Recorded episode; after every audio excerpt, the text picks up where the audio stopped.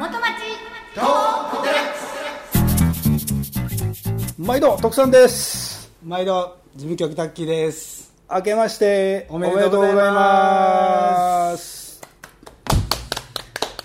というわけではい。新年初の元町トークデラックスです。はい。はい始まりこました。の前はあれでしたね。徳さん忘年会でしたね。そうやね。よってあのー滑舌が下回ってなかったな、と 後から聞いたら。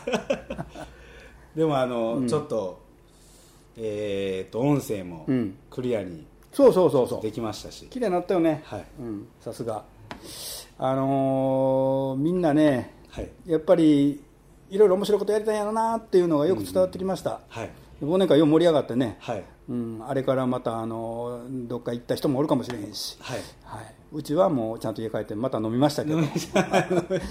福井さんもまたあれああの後飲んだいうと飲み飲み飲み直してましたね、うん、飲み足りんかったよな。そうですもうちょっと飲ますべきやったかなとか。結構飲んで結構飲んでたよな。で今日は、うん。あの1月21日ですね、うん、うん、えー、と前回の5話を、はい。もう一気に年明けにうん。リリースしまして、はいはいで今日もう徳さん来週からタイということで。そうなん急遽。うん。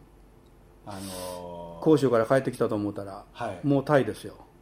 徳さん大変やったんですよね。大変やってん。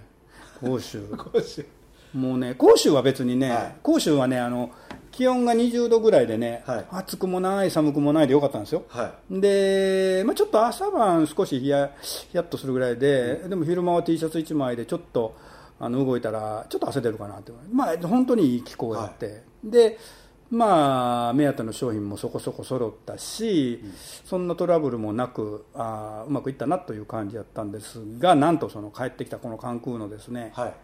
あの税関ですよ ほんまにね、まあ、僕はいつもあの家内と一緒に行くんやけども、はい。帰りにやっぱりあの運賃が高いのでねちょっとでもたくさん持って帰りたいなということで、えーできるだけちょっと軽くて傘の張るもんはできるだけ持って帰るようにしてるのよね、ん。もちろんその制限の範囲内よ、はい。でそれでちゃんと申告書も書いて申告してでこれはなんで、それで説明して、はい。でそれで税金払って出てくるという形なんやけどなんかねもうその若いその係官なんなんやったんやけどまあこれは何ですかから始まってあれ開けなさいこれ開けなさいそれはない、ね、値段がいくらでどうだこうだって言い出して、で勝手にこれは矛盾してるだなんやかんや言い出していや違いますよこれちゃんとなってますよって説明しても全然 もう取り合ってもらえない。取り合ってもらえないどころかしまいに X 線でかけますとかね。はい。で気がついたらその一番最初に荷物出てきてもうとっくに入ってんのにもう誰もおれへんのよ。はいはい誰一人一っ子一人おれへん中で僕と女房とはい。でその他大勢の税関職員だけ その中であの取り調べ。みたいなそう取り調べみたいなウィーンってあのね X 線の検査やられて何もないっていうのにってまたその中のも見せてくれと。はい。で見せていやこれはどうだらこうだらいやそうじゃないと申し問答でね甲州にはその奥さんが毎回行きはるじゃないですか、うんうんうん。それはあのなんか決まってるんですか？奥さんが絶対行く？決ま決まってるね。決まってるんやけど なんで決まってるかというとなんで決まってるんやろうな。タイとかはもうお徳さん一人じゃないタイも一緒に行こうって言うんだけど、やっぱり2回はやっぱりきついと。あの、はい。2人とも店おれへんなるのは、はい。やっぱりできるだけ避けたいとね、はい。どっちかがやっぱりいいないとね、と思うから。だからまあ極力僕は出張の時は女房があのお店にいててっていうのが一番いいんやけど、まあ中国はねあの結構大変なの、はい。買い付けも結構範囲が広いしそれと荷造りなんかもタイみたいに任せっきりにできないんで全部自分でやらないとダメなんで結構助けがいるというのもあるしまああのそうでもしないと2人で出かけることがないので、あえてもう中国は2人で行こうよっていう話にすればね。いいですね、うん、だちょっと夜ご飯食べたりとか、はい。そういうのもまあまあちょっと時間ができて。うん観観光とまではいかんけど、まあ、ちょっとこうそういう時間も必要かなというのであえて2人っていう形にしたらやっぱ2人の方がいいなっていう感じになってずっとそれが続いちゃってるだけ。あのドレスとかですか？そうそうそう。ああの付け襟が付け襟がねうんすごく。ベストヒットじゃないですか。ベストヒットよく売れて。それもうん、あの選びに行くんですか？そうそう選びに行くの。あじゃあ結構もう主要ですね。ドレスももうね今だんだんウェイトがね。で僕はねもともと中国は全然やってなかった、それはちょっと勝手なイメージで。まずあの注文のロット数がものすごい大きいというのがあったし、僕ら小売店にはちょっと太刀打ちできんなと、で知り合いの問屋さんとかがやっぱ向こうで工場とかとタイアップしてやってはるのも来てたらやっぱり量がすごいからね、だから小売店としてこう中国っていうのはちょっとこう直接は無理やなということで行かなかったんやけどね、はい。中国もやっぱりそのここそうやな何年ぐらいやろ56年もうちょい前かなぐらいからだんだんそういう一般の小売店向けの小口の卸もやるようになってきてね。はい。それがちょっと意外やって行ったらえー、こんな単位で買えるんやわっていうようなことに気がついてそれでいろいろこうももともとはそういうあのドレスを探しに行ったっていうのが、うんまあ、きっかけだったんやけどそこからいろんなもんにシフトしてまあアクセサリーもそうやし、えー帽子とかねそういう防寒物とかいうのも結構今中国頼ってるね。ああ、うん。徳さんのそのなんか着眼というか、うん。付け襟ってこうなかなかね、うん。男がうん。行って、うん。最初ボロクソ言われた。みあのなんでこんなん？あ女性こうそうからも？そうそうそう。スタッフの子がこれなんこれ何ですか?」っていうのから、ね「つけ襟、えあなんか一部してる人いてるけどそんなん売れるんですかね?」みたいな。徳さんなんでこれ買おうと思ったんですか？ひらめきやななんかその時にパッてこれいけるかもみたいな。なんかピンとくるんやねそういうの。が なんか不思議と。なんかいやでまた前その年始徳さんのところにね行かしてもらった時に、うん。もう小市君が、うん。小市君は息子さんなんですけど、うんうんお店に入ってあるんですけど、うん。もうスタジオみたいになってますね。ば あれのためにまたもうね荷物動かしてね腰痛なって。いやーどんどんどんどんこう仕入れにも反映してきてるんですか？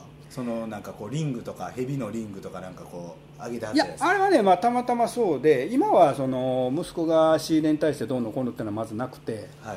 僕が入れたものを息子がどう解釈するかっていうのに任せてるああ。感じ、ね。うん、だから表現の仕方が僕とは全然違うから、うん。結構俺あれね思うわインスタグラムとかやってるやんか、はい俺何十個投稿してもねフェイスブックとかで、はい。商品の問い合わせなんて今まで一度もやったことないやん。今結構問い合わせが結構あるね。こんなに違うかと思うよ。ほんまに。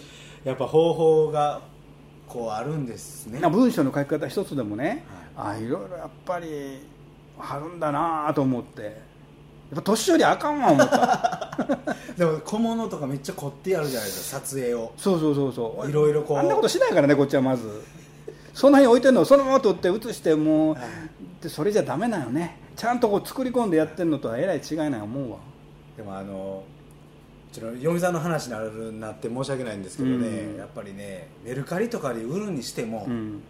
撮影はね、うん。時間かけてねね。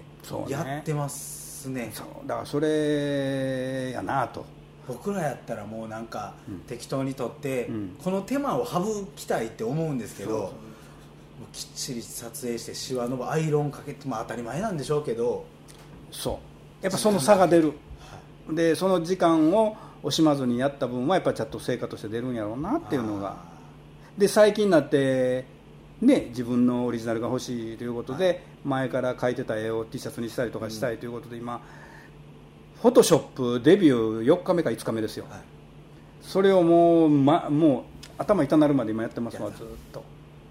結構でもあの作りものづくりうん系ですね、いやあの子ね、はい。あんな絵描く緻密な絵描くのにね、はい。魚絵が描かれへんねんで。変わったやつやなと思うわ本当に。もうそこまでこう熱中してやるんですよね。あの気持ちが入らんって言うのよ。なんで人間描けへんの？気持ちが入れへんって言うねんね こんな人間でええんかなと思うけど。いやー面白いですね。でもねどんな結果にちょっとこそうやね。まあ試作品も今作ってるし。う、うん。でまあ釣り好きのそういうあのつながってる人たちからすごい問い合わせがいろいろ来ててはい。早く売ってくれっていう話があ,、うんあるんでね。その何人か言ってくれてはる人だけかもしれへんしね。そこから先行くんかどうかは全然分からへんから、まあでもその自分がクリエイターみたいにな仕事をできるっていうのは、嬉しいことや思うしね。うん。ただただそのお店のあのことだけじゃなくってやっぱり空いた時間にそういうことをやるっていうのはあのひょっとしたらまあこの先のビジネスチャンスなんかヒントになるかもしれんし、まあ好きなようにやったらええんちゃうかなと。は今は思ってるけどね、はい。うん、そのうちまああの海外も一緒に行くようになるやろうし、そうなったら自分でまあいろいろこう制作とか製造とかそういうのにもいろいろまた知恵が出てくるやろうから。またねその工場とかに行ってそうそこういうね記事の話とかう、うん、やっていけば今何も知らんからね。楽しいですかそうそう。だから一つ分かるごとに、まああなるほどなるほどっていうのがあって今すごい楽しいんやろね、うんうんだからまあ楽しいという前提があればうんうん。何をやってもいいかなとはい。思うんやけどねそうですね。俺ももう海外行きだして245年。うん。いやーようやってるなと思うわ自分で。でもまたそのあのー小路君が手伝ってくれたらうん。また仕入れもちょっと楽になるんじゃないですか。いや多分ねできないと思う、うん、だからもう完全にスタイルを変えないと僕が今までやってきたことをそのまんま伝えてうん。でそのそれだけのものがあればいいんだけどもう時代が完全に変わってしまってて、はい。俺はもうどっちかというと余力で今やってる感じ、うん。まあ一番大変やった10年から15年ぐらいの間にやること全部やってしまって、はい。ある程度のそのやり方がもう自分なりのやり方がもう体に染みついてしまってね。でそこから今やってることっていうのは今の世の中が変わってしまって販売方法もそんな前売りで一生懸命売るよりもやっぱネットで売ってる人多いし、そうネットで売るので値段競争っていうのがすごくこう熾烈になってきてるし、はい。そこら辺にやっぱり僕らはどうしてもこうついていけない部分があったりとかであのアパレルとかは特にそうやけど今深刻なお客さん離れっていうのにあのなってるんやろうなと思うのね、まあ、今噂の ZOZO タウンとかはい。ああいうところがもう全盛でやってはるやんか、はい。まあ、あのそこに加盟してネットで売った方がいいって思ってはる企業さんが多いんやろね、はい。商店街で大きな家賃払ってし人雇ってでそれで僕らみたいな低単価の商品を売ってるっていうのはもう時代がねはい。ちょっと違うんだろうなとは思うね。悲しいけど。でもやっぱあれですよね。でもねネットでやろうと思うとその新規参入は簡単なんですけど、うん。もうそういう簡単間口は広いんですけどね、うんでもそこから突き抜けるのがやっぱ難しいというか難しいね。性がないと。そう。だからまあネットでもそうなんだけど結局リアルなショップでもどこでも売ってるもんっていうのは全部淘汰されていって、うんネットで買えるやんっていうことになっちゃうんやろうけどここにしか売ってないものとかここにその、あのークリエイターがいけるとか、はい。そういうお店ならこれからも成長する可能性はあると思うんで、はい。そっちの方にやっぱり変わっていかないとね。はいそうです僕のスタイルをそのまま受け継いで僕の僕みたいにそう毎年ね10回も20回も海海外に飛んでよ、はい。で仕入れしてそれがどんどんどんどん売れていってっていうもう時代ではないわ。と思うわ。またあれですね。今度こうそれが商品ができたら、うん。ぜひ小内君に来てもらって、ね。話を。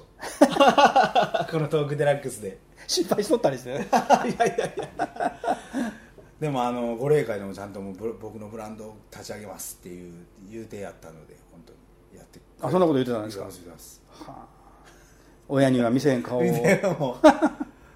見せてはるんですな。はい、で篠宮さんがちゃんとフェイスブックで「ここのやってやんねん」って言うて宣伝してくれてましたから。篠宮さんありがとうございます。次回はぜひ篠宮さんとお話をしたいな、そうですね。篠宮さんもね本当に全然こうゆっくり喋る機会がないのよな、は来ていただきましょ今度来てもらいましょうよ、はい。ね時計もまたあの宣伝してもらって。うもう思う存分。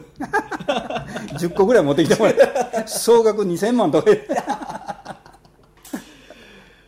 そんなとこでうん。徳さんもう話が長くなりますね結構ね。そうやね。はい。まあでもうんね年明け2019年第一発目、はいえーまあ、みんな元気にしてますということで、はい。えーまた次回。次回。はい。はい、ありがとうございます。ありがとうございました